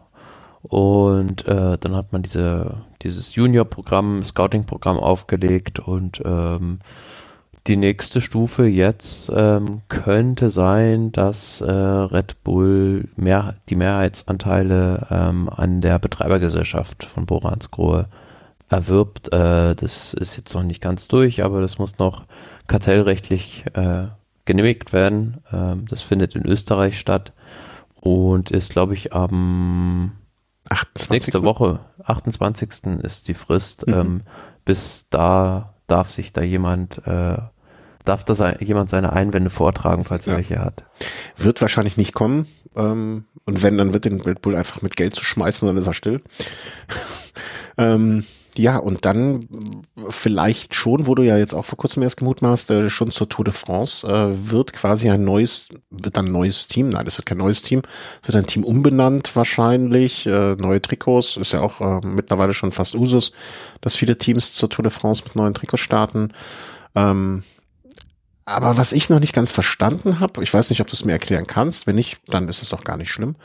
Aber was bedeutet das eigentlich? Also es gibt diese Betreibergesellschaft, ne? Das ist so ein bisschen wie, boah, das ist die, die Gesellschaft ist wahrscheinlich die Rechtsform, in der das alles äh, so irgendwie einge, eingebettet, eingegliedert, eine, ne, so äh, dahin gegossen ist. Und die wird dann zu 51 Prozent ähm, Red Bull gehören. Also den, die mhm. sind quasi der große Hecht im Karpfenteich dann da. Ja, Mehrheitseigner. Mehrheitseigner. Mehrheit. Ja, ja, genau. Die, die, die haben zu sagen, im Prinzip. Ne? Das mal. Also am Ende des Tages wird geguckt, naja, die haben 51 Prozent, die haben auch recht. Wird Ralf Denk dann weiterhin dabei sein? Weil es ist ja seine Betreibergesellschaft eigentlich, die er ja dann in andere Hände gibt. Oder wird er einfach äh, sich jetzt bis an sein, wird er einfach das Geld mitnehmen, völlig legitim meiner Meinung nach, und wird dann sagen. Nein, da wird er, da wird er dabei bleiben. Also mhm. ähm, das ist ja sein, sein Projekt hat er neulich, meine ich, in einem Interview auch nochmal bekräftigt, äh, dass er eigentlich lebenlang nichts anderes als Radsport gemacht hat und äh, da noch viele Jahre dabei bleiben will. Okay, dann äh, ist das ja, also wie gesagt, ich hätte da auch Verständnis für, wenn er dann sagt. Da ist dann eher äh, sowas wie Red Bull Mittel zum Zweck, also um halt, äh, wie soll ich sagen, eine finanzielle äh, Chancengleichheit mit den Spitzenteams herzustellen. Mhm, okay. Also wird sich gar nicht so viel verändern, außer dass das, äh, dass der Kontostand nach oben geht, vielleicht mal der ein oder andere Anruf vom Investor kommt. Und ich würde schon ähm, sagen, dass sich vieles verändern wird. Also ähm, ich stehe dem eher positiv gegenüber, äh, um meine persönliche Meinung zu sagen, weil ähm, Red Bull natürlich eine Historie hat in gewissen anderen Sportarten, wo sie auch reingegangen sind, ja, vielleicht mit einem bisschen anderen Ansatz. Ähm, wenn man jetzt mal das wohl bekannteste Beispiel Fußball nimmt, da haben sie äh, irgendwie einen Fünftligisten ähm, aufgekauft und ähm, klar eine Masse Geld reingebuttert, aber dann letzten Endes ähm, mit Trainingssystem, ähm, Scouting-System und sonst irgendwie was doch den Sport ziemlich auf den Kopf gedreht. Mhm. Ähm, und dem Radsport an sich äh, kann es in seiner Weiterentwicklung, meine ich, nur gut tun. Du, du sagst es, ich, ich kenne das vom Fußball nur so wirklich ganz am Rande, ne? Also da kriegt man das so mit, äh, ja, hier so Investoren und äh, nicht, nicht das, diese von unten kommende Bewegung und da ist ja nur das Geld und mit Geld zugeschissen und dann, dann, ja, das ist halt nicht das, wie man sich den Fußball wünscht. Ähm, warum glaubst du, dass das beim Radsport anders sein wird? Weil der Radsport ist ja jetzt auch sehr traditionell, beziehungsweise äh, ja, sehr traditionell geprägt. Aber andererseits gab es da ja auch immer schon Firmen, die investiert haben. Ähm, ist das jetzt einfach nur das gleiche in Grün, nur dann mit einer anderen Summe oder, oder ich? Firmen, die investiert haben, in dem Sinne hm, würde ich gar nicht mal so klassisch sagen. Ähm, also mir fällt jetzt aus dem Stand oder Sponsor, Sponsoren waren. Dann ja, ne? genau. Du sagst es. Sponsor ist eher ähm, der richtige Begriff, nicht mhm. Investor. Mhm. In dem mhm. Sinne, wie es jetzt dann, denke ich, wenn es dann Red Bull äh, ernst nimmt, auch machen wird ähm, und dann sich selbst im Prinzip kann es mir nicht anders vorstellen, weil es aus deren Historie so ist, ähm, auch aktiv in die ja, Prozesse im, im sportlichen Bereich, was Performance angeht, also ähm, was so ja auch Trainingsmethodik und sonst irgendwie was angeht, natürlich auch eine Menge Know-how aus anderen Sportarten mitbringt, kann ich mir nicht anders vorstellen, dass die sich da auch einbringen werden. Mhm. Und das fällt mir gerade kein anderes Beispiel ein ähm, aus dem Radsport, was vielleicht vergleichbar ist klar, zum Beispiel sowas wie McLaren, die mal ähm, mhm, mhm. bei Bahrain dabei waren und äh, eine Menge Know-how aus dem aus der Formel 1 im, in Sachen äh, Windkanaltests und Aerodynamik mitgebracht haben. Ähm, aber wenn du so dran denkst an die Spitzenteams, äh, Ineos zum Beispiel, ja, mhm. ähm, klar haben die auch äh, ein riesen, ähm, wie soll man sagen, ein riesen Netzwerk äh, in der Firma, aber letzten Endes ist es dann Jim Radcliffe, ähm, dessen persönliche Motivation ist, ähm, ist da irgendwie in dieses Team zu, zu investieren. Also ein einzelner. Ja, Hobby fast, kann man ja sagen, oder? Ja, ein einzelner ein einzelner Milliardär äh, sozusagen. Und ähm, auch die anderen Spitzenteams, UAE, äh, da steht ein Staat dahinter, mhm. Der selbst ja, äh, ja wenig sportliches Know-how an hat, hat der Staat äh, UAE letzten Endes. Mhm. Oder ähm, jetzt äh, Jumbo Visma oder Visma diese Bike, wie sie jetzt heißen. Ähm, das sind ja alles einzelne Firmen, die sonst mit Sport wenig am Hut haben. Mhm. Aber dieses, dieses, dieser, ich will nicht sagen Kontrast, aber dieser Unterschied zwischen, ich stelle einen Scheck aus, weil es mein Hobby ist, und ich beteilige mich aktiv in, an dem Geschehen, was da passiert, was, äh, welche Entscheid wie Entscheidungen oder in welche Richtung Entscheidungen getroffen werden. Wie, ohne dass ich jetzt meine Meinung nochmal für so, ich versuche gerade so, so neutral wie möglich zu sein. Wie kommst du zu dem Schluss, dass das der richtigere Weg ist? Weil im Profi, weil auch im Profiradsport sonst zu viele Dilettanten unterwegs sind, die Ne, das gar nicht mal. Also das kann halt beides, also wenn es, wenn es kann natürlich auch völlig äh, aus mhm. dem Ruder laufen in die falsche Richtung. Das jetzt dann auf einmal, äh, was ich nicht glaube, Red Bull sagt, ähm, wir tauschen jetzt das ganze Personal aus mhm. und äh, bringen jetzt hier unseren unsere eigenen externen Leute rein und zeigen euch jetzt mal, wie man Radsport macht. Mhm. Das sollten sie natürlich tunlichst meiden, ähm, weil die Experten sind ja schon in dem Team drin. Also keiner weiß so gut, wie der Radsport funktioniert, als die Leute, die jetzt in dem Team da arbeiten. Äh, insbesondere äh, Rolf Aldag, der ja seit also als sportlicher Leiter wirklich einen guten, äh, also oft genug aus wenig viel gemacht hat. Absolut, ja. Ähm, also von daher sollten die da schon auf, das kann ich mir auch nicht anders vorstellen, äh, dass die die sportliche Expertise, was jetzt so Renngeschehen und so angeht, völlig ähm, da bei den bislang handelnden Personen lassen. Aber ähm, das kann halt äh, voneinander profitieren, sich befruchten, wenn halt mhm. externe, ähm, sage ich mal, ein externer Blick nochmal auf den Sport kommt und ähm, mit auch einem großen Know-how im Hintergrund und das dann auf den Radsport trifft und sich das vereint, dann kann da was Gutes entstehen. Hm, also, dann kann ich ja jetzt sagen, dass ich das auch grundsätzlich so sehe. Ich weiß nicht, warum ich bei, gerade bei der Firma Red Bull oder bei dem Namen Red Bull grundsätzlich eher ein schlechtes Gefühl habe. Also wirklich so rein Bauchgefühlmäßig, ne? Aber ja, andererseits die positiven Aspekte, die du eben beschrieben hast, ne? Also mehr Profes oder ein höheres Maß an Professionalisierung reinbringen und so und so und und. Das finde ich eigentlich alles gut. Also wenn das jetzt irgendwie, keine Ahnung, ähm, Ärzte ohne Grenzen wären, dann wäre ich, fände ich das alles von vorne bis hinten super. Außer dass ihr Geld dann vielleicht einsetzen würden. Aber ich weiß nicht, warum ich mit bei dem Namen Red Bull äh, ist irgendwie so bei mir dann so äh, Bauchschmerz ist auch das ja, Wort. Ja, äh, völlig zu Recht, weil, weil ähm, ist interessant, aber auch als in meinem Bekanntenkreis ein bisschen, ähm, weil, weil die Meldung ja auch äh, über den Radsport hinaus äh, äh, wie soll ich sagen, Leute erreicht hat mhm. und auch im allgemeinen äh, General Interest Publikum ankam, dass Red Bull sich da engagieren will, äh, darüber diskutiert oder beziehungsweise haben mich darauf angesprochen. Und alle, ähm, bei den meisten war der Tenor, ähm, wieso gibt's dann jetzt überhaupt gar keinen Aufschrei, dass da jetzt Red Bull ist auf einmal, weil das äh, in anderen Sportarten ähm, ja äh, immer noch so ein bisschen mit der Nase gerümpft wird, wenn mhm. Red Bull irgendwo was macht. Aber im Radsport machen wir uns nichts vor. Ähm, ist das immer noch irgendwie, ähm, ja, wenn man sich anguckt, äh, welche anderen Sponsoren da sind oder Großgeldgeber, mhm. äh, dann ist das immer noch, äh, wie soll ich sagen, ja. Red Bull da fast noch den besten Ruf, sage ich mal ja, so. Ne? Also ja, genau. wenn, wenn man so betrachtet, da sämtliche Golfstaaten sich engagieren, äh, UAE, Bahrain. Aber das frage ich mich, äh, dann, dann müsste man die Frage aber doch auch, ähm, ja, so habe ich das noch gar nicht gesehen und finde ich gut. Ich glaube, es gibt zwei Aspekte. Einmal, wenn, wenn jetzt der, der, der, der Fan vom FC Bayern München zu mir kommt und sagt, pff, jetzt, jetzt holt ihr euch das Geld von Red Bull, da muss man einfach sagen, wer sponsert euch denn, ne? Wo startet ihr euer Trainingslager und so weiter. Also das Argument, in der Tat bin ich ja völlig bei dir dann, ähm, ist so äh, für einen Eimer. Ähm, was mir aber noch einfällt oder auffällt, ist vielleicht auch, dass man mit der Begrifflichkeit dann wirklich genauer sein muss, weil du hast ja, du, du hast auch, und, oder wir haben eben an einer Stelle ein bisschen so rausgekommen den Unterschied zwischen Investor und Sponsor. Und vielleicht ist das auch noch so ein Ding, dass das Sponsorentum ähm, als was Gutes Invest betrachtet wird und das Investorenteam als was Schlechtes. Und vielleicht muss man sich da auch mal so von dem Gedanken lösen, dass das eine gut und das andere schlecht ist, sondern dass es einfach nur zwei verschiedene Formen sind und dass sich am Ende zeigen wird, was das Bessere ist oder welches das Erfolgsversprechendere ist.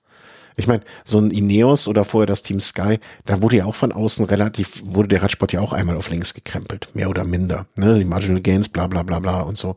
Das ist ja auch nichts anderes. Da wurde natürlich auch immer gesagt, boah, die haben jetzt so viel Geld im Vergleich zu uns. Aber das ist ja auch irgendwann, hat sich das ja auch äh, so ein bisschen nivelliert, sage ich mal vorsichtig, oder weiß gar nicht, ob das das richtige Wort ist, aber ähm, du weißt, was ja, ich meine. Ja, nichtsdestotrotz, ähm, Thema Geld ist, äh, ist eine wichtige Geschichte, weil wenn man sich da mal anguckt, ähm, ist die Diskrepanz doch ziemlich groß ähm, zwischen den führenden Teams und denen, die eher am Ende der Nahrungskette der World Tour stehen. Ähm, wenn du guckst, ein Team Ineos mit kolportierten 50 Millionen ähm, Budget, UAE und ähm, Wismar diese Bike jetzt nicht weit dahinter. Ähm, ich erinnere mich noch, als wir angefangen aufzunehmen, haben wir irgendwann mal von Budgets, glaube ich, von 10 Millionen gesprochen. Ja, genau. Vor zehn Jahren ungefähr. Also finde ich krass. Ja, aber mittlerweile äh, brauchst du halt so viele ja, Mitarbeiter oder ja, ja. Ähm, was halt alles dazugehört, um so ein Team zu betreiben, effektiv. Ähm, mhm. Teams werden ja auch immer größer mit jetzt 30 Fahrern mittlerweile, um den ganzen Rennkalender abzudecken. Ähm, aber dieses Gefälle zwischen den, sage ich mal, vier, fünf Spitzenteams und dann auch schon den Mittelständlern, ähm, wie es jetzt Bora Hansgrohe aktuell ist, ist schon enorm und das spiegelt sich auch äh, in der Leistung wieder. Also wenn ich gucke, dass äh, UAE letztes Jahr die beste Mannschaft war, ähm, Jumbo alle drei Grand Tours gewonnen hat. Ähm, gut, bei Ineos lief es jetzt nicht so gut. Im letzten Jahr hatte dann auch andere Gründe, aber du hast natürlich ganz andere finanzielle Mittel. Und äh, nichtsdestotrotz ähm, gibt es ja schon länger die Diskussion, sowas wie ein so eine Art Salary Cap mhm. einzuführen, ähm, also halt äh, Maximalbudget für die Teams, um halt auch ähm, den sportlichen Konkurrenzkampf ähm, wieder ein bisschen zu befeuern. Ähm, das ist meiner Meinung nach auch sehr sinnvoll, da irgendeine Art Regulierung zu finden oder wie wir es auch schon viel, viele Male hier durchgespielt haben, so eine Art Drafting-System, dass das äh, schlechteste World Tour Team den ersten Pick hat bei den Talenten beispielsweise da sollte sich die UCI äh, doch was einfallen lassen, um äh, ja die, die, dass nicht nur die großen Teams alles gewinnen. Hm. Das ist ja auch so ein bisschen, also alles, was du jetzt beschreibst, ist ja auch etwas, was man aus dem ähm, amerikanischen Sport ja so kennt. Ne? Also aus dem Basketball, das ist jetzt der einzige, den ich so ein bisschen Einblick, weil früher hatte zumindestens. Ähm, ne, dieses Drafting-System, das Train, also das Tauschen von Fahrern und so weiter und so fort. Was ja insofern dem ähm, kommt der Radsport dem amerikanischen Sportteam Organisationsding näher, weil es ja nicht so Teams sind, also auch die amerikanischen Sportteams, ne, die heißen jetzt zwar vielleicht New York Knicks und die New York Knicks werden immer in New York bleiben, und die Los Angeles Lakers werden, glaube ich, wahrscheinlich auch nicht irgendwann mal in, äh, keine Ahnung, ähm, äh, Wyoming spielen. Aber es gibt ja schon Teams, die dann auch von, die nicht so lokal verwurzelt sind. Und ein Radsportteam ist ja auch selten, wenn überhaupt, nur mit einer Nation in irgendeiner Art und Weise verwurzelt und nicht mit einer Stadt oder Region. Vielleicht. Äh, Belgien mag ja noch eine Ausnahme sein, aber ne, das ist ja auch dann so ein Aspekt, ne, wenn jetzt so ein, keine Ahnung, ein FC Bayern München dann schon mit München sehr verwurzelt ist. Die würden ja niemals nach ähm, ähm, Unterhaching ziehen dann oder so. Mhm. Ein anderer Gedanke vielleicht noch, ähm, es gibt ja diese Bestrebung, ähm, sag ich mal, auch mal wieder eine neue Liga zu gründen mhm. und ähm, von äh, Richard Plugge wurde das eingestoßen, dem äh, Manager von Wismar Lise Bike, damals noch Jumbo Wismar, ähm, wurde ja gemutmaßt, dass da ein Investor aus Saudi-Arabien einsteigen könnte und, ähm, sage ich mal, ein Konkurrenzsystem gründen könnte mit verschiedenen Teams, wo halt die Teams ähm, auch an den Einnahmen mehr beteiligt werden. Ähm, interessant finde ich das vor dem Hintergrund, dass dann ja mit Red Bull noch ein anderer Player da ist. Ähm, könnte man mutmaßen, dass die vielleicht für sowas auch offen sind, ähm, weil die ja nochmal neue Ideen reinbringen, um auch den Sport anders zu vermarkten. Mhm. Ja, ja, definitiv. Also da sind die ja nun ähm, äh, sehr weit voraus, wenn ich mir jetzt hier eben, wie gesagt, die Seite von ähm, Red Bull TV anschaue, allein die Plattform, die sie da haben und ähm, äh, den Radsport dahin ziehen könnten oder viele Fans des Teams Bora, Red Bull oder wie es auch immer heißen mag, dann später, ne, den dann zu Hause geben, einfach nur, äh, ja, unendliche Möglichkeiten und die wissen da schon sehr genau, was sie tun. Ähm, jetzt habe ich den Faden, den ich da hatte, verloren, verdammt. Ähm, Genau, und dann kommt ja noch dieser Aspekt, den wir bis jetzt vielleicht noch nur so angedeutet haben, dass man halt auch diese Red Bull-Fahrer dann dort vereinigt, ne? Das also, naja, sagen wir mal so, äh, ich verstehe nicht ganz, dass man einen Wout van Art, einen ähm, Tom Pitcock ähm, dann auch zu Bora lotst. Ne? Wobei ich mich dann frage, okay, was sollte dann ne? und es war auch Remke Evenepoel im Gespräch. Das habe ich nicht ganz verstanden, weil er ist ja kein Red Bull-Fahrer. Ja, aber ähm, aber einfach ein großes Talent, was bei einem kleinen Team jetzt noch eben. Hat. Das, okay. Was heißt bei einem kleinen Team? Ja, also vergleichsweise, vergleichsweise wäre dann Team. wäre dann die Ironie der Geschichte, dass jetzt Patrick Lefevre plötzlich wieder schlaflose Nächte hat, weil es gab ja schon mal ja. diesen äh, diese Auseinandersetzung, sag ich mal, ähm, dass angeblich Ralf Denk äh, das komplette Team Quickstep kaufen wollte ähm, und äh, hinterher hat dann Patrick Lefevre immer so ein bisschen darauf rumgeritten. Und ähm, jetzt mit einem äh, noch größeren Geldgeber im Rücken äh, könnte es dann zumindest äh, gelingen, den den Remco Evenepoel da rauszulösen. Äh, ja, wird man sehen. Ähm, mit Sicherheit, wenn Red Bull sagt, wir investieren da jetzt massiv Geld in dieses, in dieses Team, dann werden die auch ganz andere Fahrer holen. Ähm, da sind dann glaube ich zumindest, auch bestehende Verträge kein großes Hindernis, mhm. äh, um da gewisse Ablösesummen zu zahlen vielleicht. Meine Frage war jetzt nur bei dem, bei dem Remco-Deal oder, oder, ne, nennen wir es mal Remco-Deal. Würde ich jetzt an Roglic-Stelle nicht uneinge, uneingeschränkt glücklich drüber sein. Also weißt du, der ist ja jetzt, äh, mein, mein, äh, mein Gedanke war, die einzige ich will nicht sagen Möglichkeit, aber die einzige Erklärung, ne, die, die man Roglic jetzt ja geben könnte, wäre so nach dem Motto, ey, pass mal auf, du kriegst nächstes Jahr von uns 100% den Giro, äh, den, den ähm, Tour, Toursieg auf dem Präsentierteller. Wir geben alles dafür, dass du die Tour gewinnst, aber dafür bist du im Jahr danach halt nicht mehr unser Tour-Aspirant, sondern da wird es dann der Remco sein. Und dann kannst du nochmal den Giro gewinnen, dann hast du alle drei Rundfahrten gewonnen, machst, ein, machst noch einen Giro, machst dann Pause, machst die Vuelta zum 800. Mal und dann bist du der König hier. Naja, ich sag mal so, Primus Roglic ist ja jetzt auch schon 34. Ja, ja, genau. Das, und das, er, er, hat ja in, in diesem Saison, in dieser Saison die uneingeschränkte Unterstützung der kompletten Mannschaft, mhm. weil ähm, das wird ja Verpflichtung dann erst zur nächsten Saison kommen mhm. und äh, hat dieses Jahr seine Chance, da die Tour de France zu gewinnen. Und wenn er das schafft, dann sagt er vielleicht, okay, ja, äh, nächstes Jahr juckt mich nicht, beziehungsweise habt zwar noch einen Vertrag, aber äh, setzt mich dann vielleicht zur Ruhe irgendwie. Mhm. Ja, ja, genau. Das, das meine ich ja. Ne? Also der macht sich jetzt noch, macht jetzt noch ein Jahr, äh, ein Jahr einmal gewinnt er die Tour in seiner Vorstellung zumindestens. Ähm, dann macht er noch mal die Vuelta im letzten Jahr zum Abschied, den Giro vielleicht noch und dann äh, aus dem Aus. Dann war's das mit dem Sport für ihn. Äh, okay, wenn das jetzt, das war für mich auch so der einzige gangbare Weg, wie man damit umgehen kann mit äh, so einer Situation in Zukunft. Die aber ja ne, wirklich, man stellt sich jetzt mal vor, am 28. Januar sagen die, nee, ihr dürft nicht. Ja, dann ist die ganze, ganze Diskussion und alles äh, ein Luftschloss, das wie eine Reifen, Reifen, Reifenblase, sage ich schon, wie eine Seifenblase zer, zerplatzt. Bin gespannt. Also du siehst es auf jeden Fall positiv. Ich äh, bin da auch gar nicht so.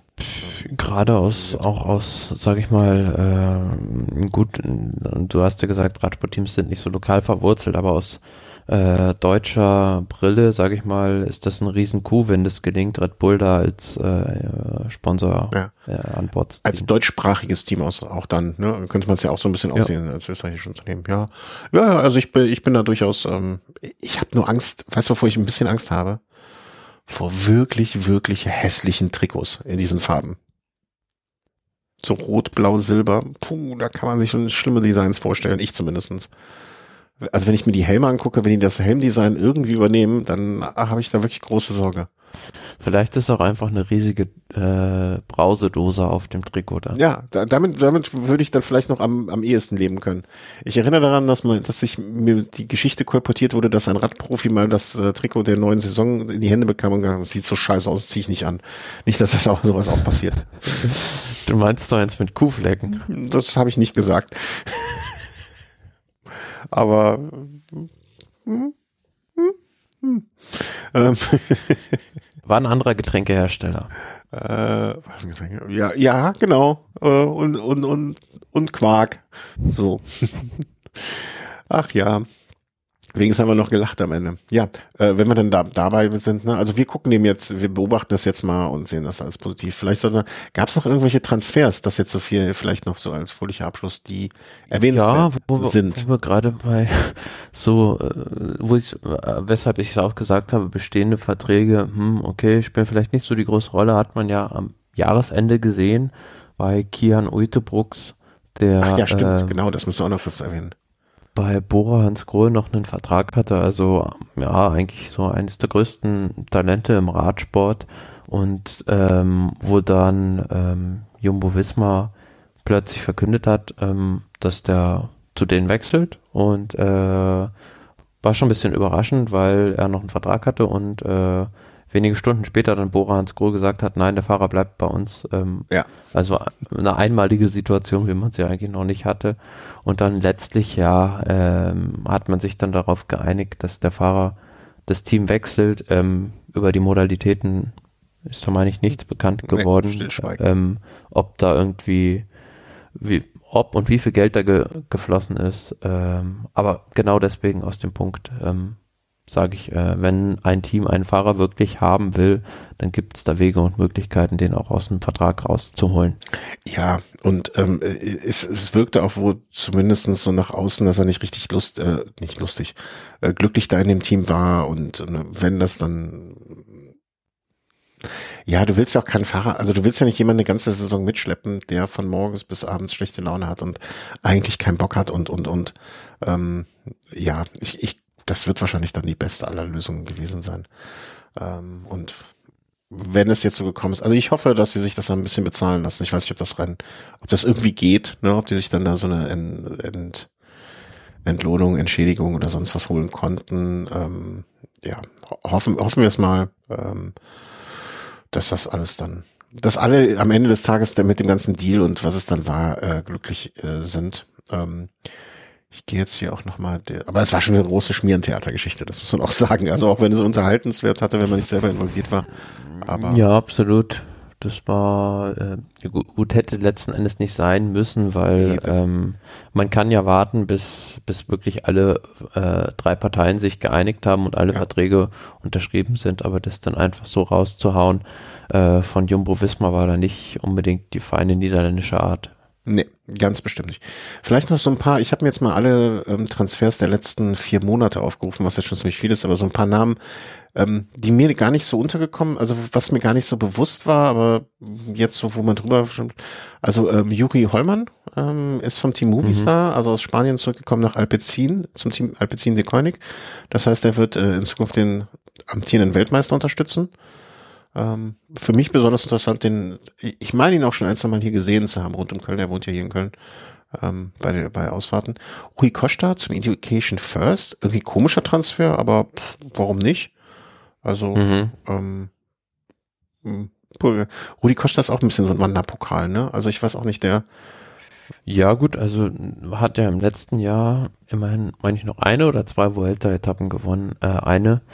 Ähm, und schmerzt vor allem das Team, wo er weggegangen ist, nämlich Intermarché, die äh, Ja. sowieso, ja, äh, jetzt budgettechnisch, sage ich mal, nicht auf Rosen gebettet sind, aber ähm, für Education First, ich finde, er passt da ganz gut hin.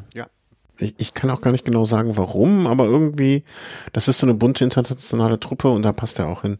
Also ich sehe gerade bei UAE war er ja dann doch fünf Jahre, das habe ich gar nicht so richtig in Erinnerung gehabt, weil er hat ja schon, also wenn man jetzt mal Case España, Movistar, Lampre, UAE, Intermarché, Education First, der, der, der hat schon viele Trikots getragen. Ähm, Hm. Kann man, kann man so sagen. Und ja, also Education First ist wirklich ein sehr, sehr internationales Team. Also ich glaube, guck mal, eins, zwei, drei, vier, fünf, sechs, sieben, acht, neun, zehn, elf, zwölf, dreizehn, vierzehn, 15 Nationen. Also 30 Fahrer, 15 Nationen. Das ist schon, weiß nicht, ob es das oft gibt. Ja, Ich glaube nicht so oft. Nee. Ähm, aber vielleicht weiß das ja jemand, äh, wieso der Schnitt ist irgendwie. Also Movistar wird weniger Nationen haben, da wette ich jetzt ungesehen drauf.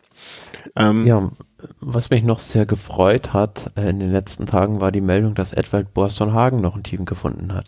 Den hätte ich jetzt auch noch erwähnt. Ich, ich gehe jetzt gerade nur von unten durch, aber Boston Hagen können wir natürlich ausgreifen. 15.01., also relativ frische Meldung, äh, ist von Total Energies zum neuen Team Decathlon AG Dessert Le Mondial, also auch ein sehr, sehr langer Name. Weiß ich nicht, werde ich das jetzt diese Saison Team Decathlon oder De- AG Dessert nennen?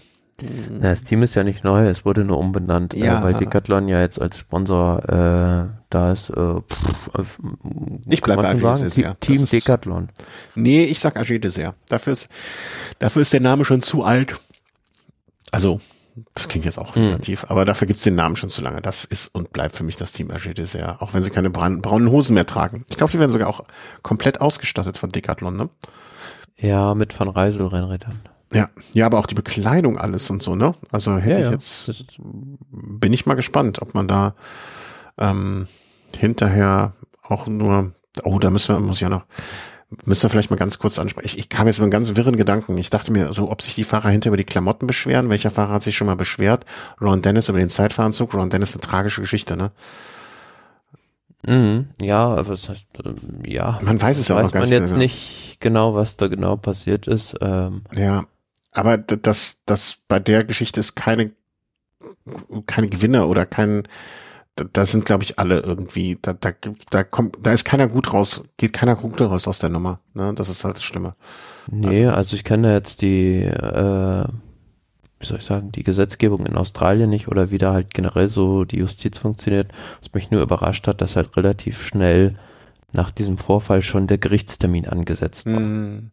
Ja, also für alle, die es nicht wissen, es kam zu einem tragischen Unfall, Unfall, Tat, ich, man weiß es nicht genau, es kam, ähm, dass äh, Ron Dennis in wie auch immer, ne, ich will da überhaupt nichts beschönigen und auch nichts, wie soll man das sagen, kein Vorwurf das kreieren. Also es kam zu einem ähm, Vorfall, äh, der mit dem Tod von der Frau von Ron Dennis endete im, und äh, ja, alleine wenn Kinder involviert sind und ein Partner stirbt, ist das ist schon schlimm genug, wenn der andere dann noch gegebenenfalls Schuld daran haben könnte, um es so vorsichtig zu formulieren, ist es noch schlimmer. Ähm, ob es ein Unfall war, ob es geplant, wie auch immer, es ist alles sehr, sehr tragisch. Ähm, ja, hoffen, hoffen wir das Beste für die Kinder. Ähm, Rudi Costa waren wir, Boston Hagen. Ich habe jetzt leider Gottes in den ganzen hin und her. Interessant natürlich noch, oder war eigentlich schon länger gemutmaßt, dass Marco Brenner zu Team Tudor geht. Ja. Ähm, der ja auch einer von vielen, sage ich mal, ist, die sich irgendwann bei DSM nicht mehr zurechtgefunden haben und dann gewechselt sind. Generell Team Tudor, ähm, wenn man sich da mal die Neuzugänge anguckt, das ist schon, haben die schon echt starke Fahrer geholt. Marius Meyerhofer, Alberto Dainese, Michael Storer, Matteo Trentin. Also sag ich mal jetzt für ein Zweitligateam ist das schon äh, eine sehr schlagkräftige Truppe, Mhm. die die da haben. Ja. Ja, und das äh, sonst, im Bennett hatten wir noch nach Team auch äh, Archites, die haben auch ganz viel eingekauft, ne? Also ja, die hatten ähm, alle Transfers im Prinzip auf einen Schlag bekannt gegeben. Ähm, also da gab es dann bis äh, Ende November keinen einzigen Transfer, der okay. bekannt gegeben wurde und dann haben sie halt Wie? alle auf einmal bei der Teampresse quasi rausgehauen. Wie sieht's denn aus bei unserem Team, wo wir uns am meisten Sorgen drum gemacht haben, Team Ineos? Ist da noch was Substanzielles gekommen? Ich guck mal, Tobias Voss, äh, der Norweger. Ähm, hm.